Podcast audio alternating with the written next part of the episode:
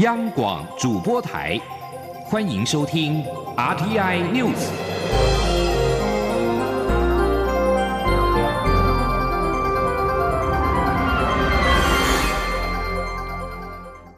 各位好，欢迎收听这节央广主播台提供给您的 RTI News，我是陈子华。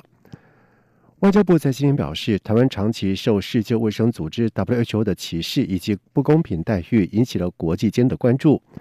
欧洲议会六十七位跨党团议员在八号联名致函欧洲联盟外交和安全政策高级代表波尔瑞尔，而德国国会六十位的跨党派议员在二号联署致函唐德赛，共计一百二十七位的欧洲政要为台湾发声，一致肯定台湾对于武汉肺炎 （COVID-19） 疫情的应应模式值得学习。WHO 排除台湾是对台湾民众歧视跟不公。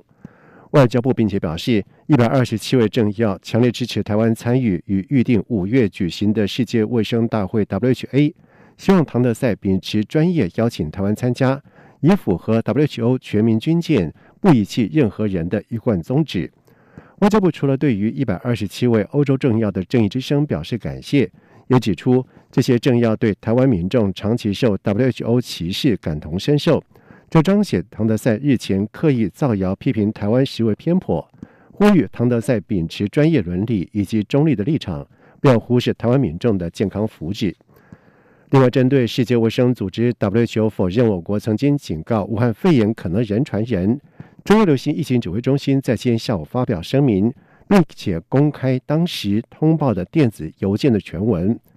指挥中心指挥官陈时中表示。WHO 是内行人讲外行话，并且质疑 WHO 的失职，呼吁应该坦诚以对，不要转移焦点，一错再错。记者陈国维的报道。我国在去年十二月三十一号以电邮方式通报世界卫生组织的国际卫生条例 （IHR） 联系窗口，表示有消息指出，中国武汉至少有七例非典型肺炎病例发生。当地卫生官员已向媒体报告说，这些病例并非 SARS，病患也已进行隔离治疗，请求相关组织分享相关讯息。世界卫生组织近日对此表示，台湾没有明示警告武汉肺炎可能人传人。中央流行疫情指挥中心。十一号决定公开当时邮件全文，指挥官陈时中也以英语念出内容。陈时中强调，任何工位专家或医师都明白什么状况需要被隔离治疗。由于国内当时没有这样的案例，所以无法明示人传人，否则才叫做误导讯息。但工位人员已能由此研判这些病例有人传人的可能。我觉得 WHO 这个公道行为是讲哈，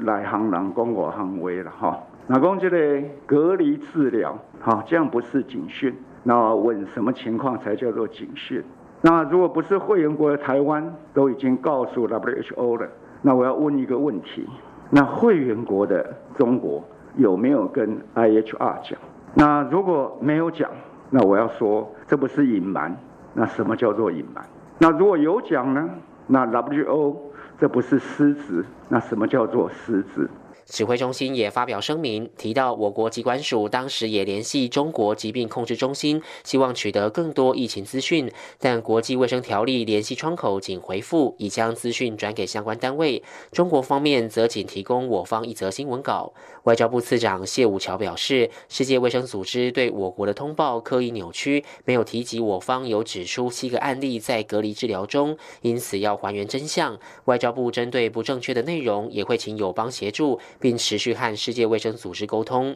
陈世忠强调，他诚恳呼吁世界卫生组织对这件事情要坦诚以对，积极处理后续相关事宜，不要转移焦点，也不要一错再错。中央广播电台记者陈国伟台北采访报道。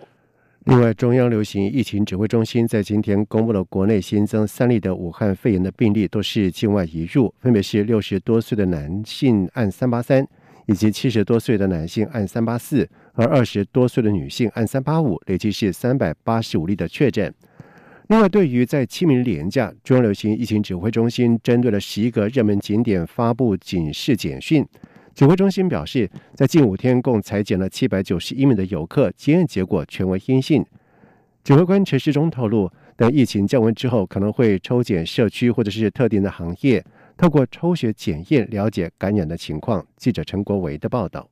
中央流行疫情指挥中心十一号公布，国内再添三例境外移入确诊病例，其中案三八三是名六十多岁男性，长期在美国工作；案三八四为七十多岁男性，长期旅居美国，两人都在四月十号入境，并主动申报有不适的症状，由机场裁剪通报后确诊。案三八五的二十多岁女性，则是在法国就学，四月三号入境后进行居家检疫，七号发烧就医裁剪确诊。指挥。中心表示，台湾累计有三百八十五人确诊武汉肺炎，当中三百三十一例境外移入，五十四例是本土病例。确诊个案中有六人死亡，九十九人解除隔离，其余持续住院隔离中。指挥中心专家咨询小组召集人张尚纯提到，清明连假后的这五天，平均每天都有一千五百件以上的裁剪量，其中只有百分之六的人有肺炎症状，其余是有发烧、呼吸道症状而被送验。当中。只有一例阳性，也就是按三七九，没有旅游史，也没有接触史。疫情监测组组长周志浩说，这几天有近八百名的被通报者表示，在年假期间有到垦丁等十一个景点裁剪后都呈阴性。在年假的这段时间哈，我们在四月六号到四月十号接受到通报的八千多位当中，啊有七百九十一位哈是有表示说是有到这些的景点去的，那其中没有一例检验阳性，全部都是阴性。至于按三七九酒店公关的意调进展，指挥中心指出，已掌握他在三月二十三号到四月三号上班时间所接触的客人，目前在框列六位客人进行裁剪，而按三五六幼童确诊案已裁剪十五名有症状的师生，其中三名老师及九名幼童阴性，其他三名还在检验中。另外，华航班机 CI 零一一全机三百四十人已裁减一百零六人，还有两百三十八人待检验，预计十五号裁减完毕。指挥中心统计，全国截至十号还有七百多人在居家隔离，一万五千多人居家检疫，七千八百多人进行自主健康管理。陈时中表示，从这几天的发展看来，国内疫情要出现急剧变化的可能性不高，但仍要提高警觉。未来等疫情稳定后，不排除抽验。整个社区或特定行业以抽血检验的方式了解整体感染情形。不过，这部分将在疫情后面的阶段才会决定是否进行。中央广播电台记者陈国伟台北采访报道。而俗称武汉肺炎的 COVID-19 的疫情是持续延烧。行政院副院长陈其迈在三月的时候指示研发社交距离 APP，如果有人潮聚集的地点，社交距离 APP 就会发出警示，提醒民众避免前往。而行政院治安处处长简宏伟在今天就表示，社交距离 APP 的雏形已经完成，正在测试当中，希望在四月底就可以上线。记者王维婷的报道。武汉肺炎疫情全球蔓延，中央流行疫情指挥中心日前发布社交距离指引：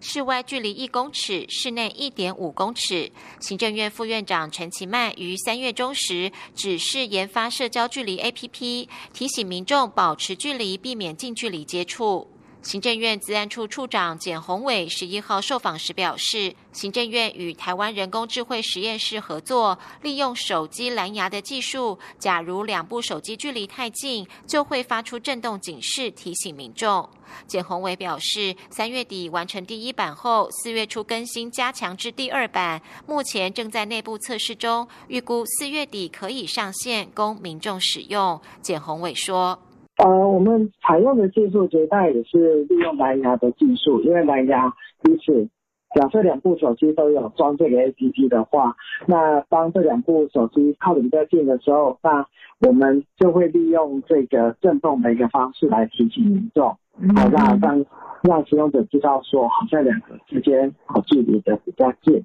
简宏伟指出，研发过程中有人担心这款 A P P 可能会有泄露民众隐私的风险。他强调，正院的社交距离 A P P 主要是提醒功能，会把所产生的资料通通存在手机内，不会传出去。民众不用忧虑，政府借由 A P P 收集民众蓝牙位置或接触者的位置资讯。他也表示，社交距离 APP 有例外设定功能，例如民众搭乘大众交通工具，人潮较为拥挤，即可开启设定，避免因例外状况而不断收到警示。中央广播电台记者王威婷采访报道。国民党在今天举行数位行销科技长的决选，经过了七位评审的审议以及党主席江启臣亲自面谈之后，决定由 d c a r 的创办人简勤佑出任数位行销科技长。江启臣期许简勤佑能够为国民党全面性的数位行销工作带来新的气象、新的思维以及新的成就。另外，罢免高雄市长韩国瑜的联署活动第二阶段已经过关，中选会将在十七号开会审议。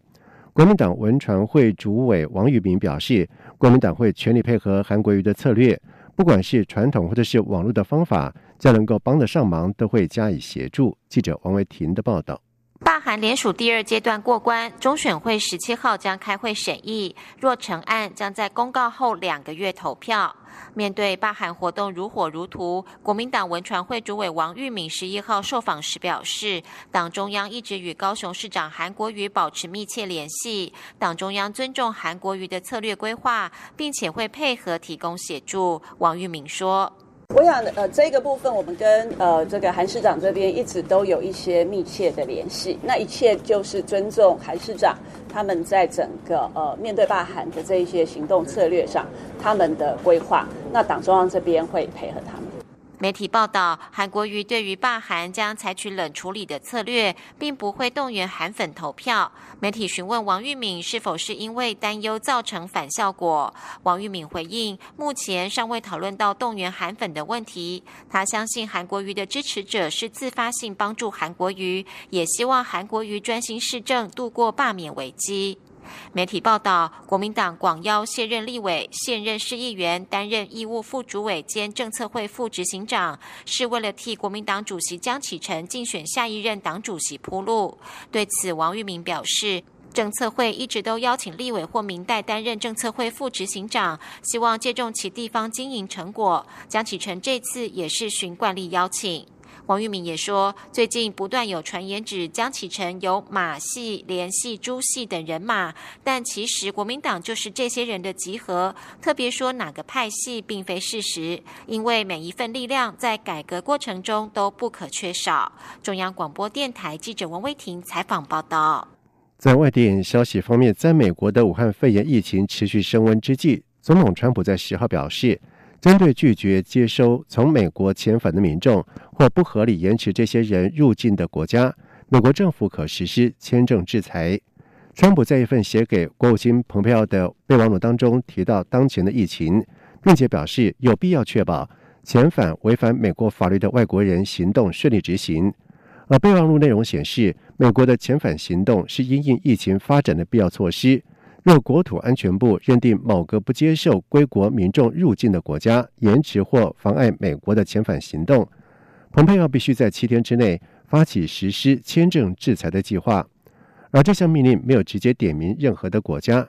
川普政府以防疫为由，在三月二十一号实施了新的边境管制措施。而在新的规定之下，美国官员可以免去标准移民程序，迅速的驱离外国人。而根据路透社的消息指出，整体来说，自从新的措施生效之后，美国边境已经驱除将近七千人到墨西哥。在美国白宫批评美国政府资助的媒体《美国之音》为中国宣传之后，《美国之音》做出了反驳。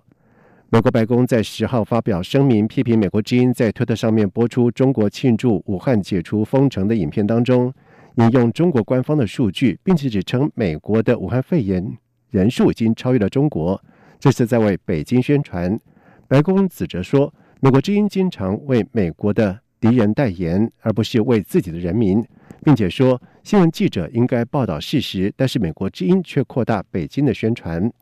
美国之音台长巴奈特也在今天发出声明，在不点名川普政府之下反驳说，美国之音曾经报道了中国起初隐瞒武汉肺炎疫情的新闻。